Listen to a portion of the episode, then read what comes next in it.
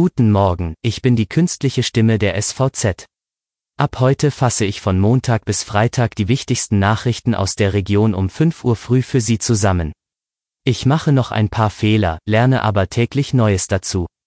Geben Sie mir gerne Feedback, damit ich schneller, besser werde. Nun wünsche ich Ihnen viel Spaß mit dem SVZ Audio Snack.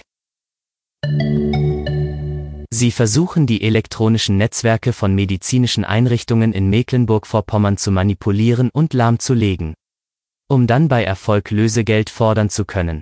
Die Uniklinik Rostock war in diesem Jahr bereits von drei Hackerangriffen betroffen. Mehr dazu erfahren Sie im Schwerpunkt des SVZ Audio Snacks am Montag um 5 Uhr. Weitere regionale News vorweg. Gesundheitsexperten haben wegen der Corona-Pandemie zu Grippeschutzimpfungen geraten. In einigen Gesundheitsämtern der Landkreise in Mecklenburg-Vorpommern ist eine Impfung aber gar nicht mehr möglich, wie eine Umfrage der deutschen Presseagentur ergab. So teilte das Landratsamt Vorpommern-Greifswald mit, dass derzeit kein Impfstoff mehr vorrätig sei. In anderen Landkreisen ist zwar noch Impfstoff da, aber wegen der hohen Arbeitsbelastung für die Mitarbeiter gibt es keine Impfsprechstunden mehr. Nach einem aktuellen Corona-Fall an der evangelischen Schule Dr. Eckhard Schwerin hat der Landkreis Ludwigslust-Parchim für alle 160 Schüler ab sofort Quarantäne angeordnet.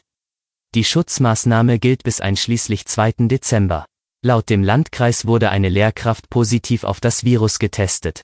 Von der Quarantäne sind auch weitere Kontaktpersonen ersten Grades betroffen, darunter Integrationshelfer.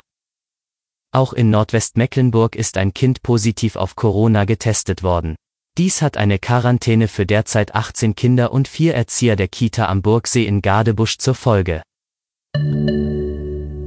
Im Schwerpunkt. Im September verstarb eine Frau im Düsseldorfer Universitätsklinikum, weil ein Rettungsfahrzeug die Notaufnahme nicht anfahren konnte. Der Grund ein Hacker legte Teile des Klinikums mit einer Ransomware lahm. Auch die Uniklinik Rostock war in diesem Jahr bereits von drei ähnlichen Angriffen aus dem Internet betroffen. Das geht aus der Antwort einer Anfrage der fraktionslosen Landtagsabgeordneten Christel Weißig hervor. Bereits 2017 hatte es einen ähnlichen Versuch im Krankenhaus Tetero gegeben. Die Hacker greifen die Server mit einer Ransomware an. Das sind Schadprogramme, die den Zugriff auf Daten und Systeme einschränken oder unterbinden. Für die Freigabe wird dann ein Lösegeld verlangt. Das Geld soll meistens in virtuellen Währungen wie Bitcoin gezahlt werden. In Rostock hatten die Internetkriminellen bisher keinen Erfolg. Aufgrund des frühzeitigen Erkennens des Angriffs ist kein Schaden entstanden und es ist zu keinen Bedrohungslagen bei uns gekommen, sagte Thomas Dehne, Leiter des Geschäftsbereichs IT. Das war der SVZ Audio Snack. Alle Artikel zum Nachlesen und Hören gibt es auf svz.de-audiosnack. Die nächste Folge hören Sie morgen früh.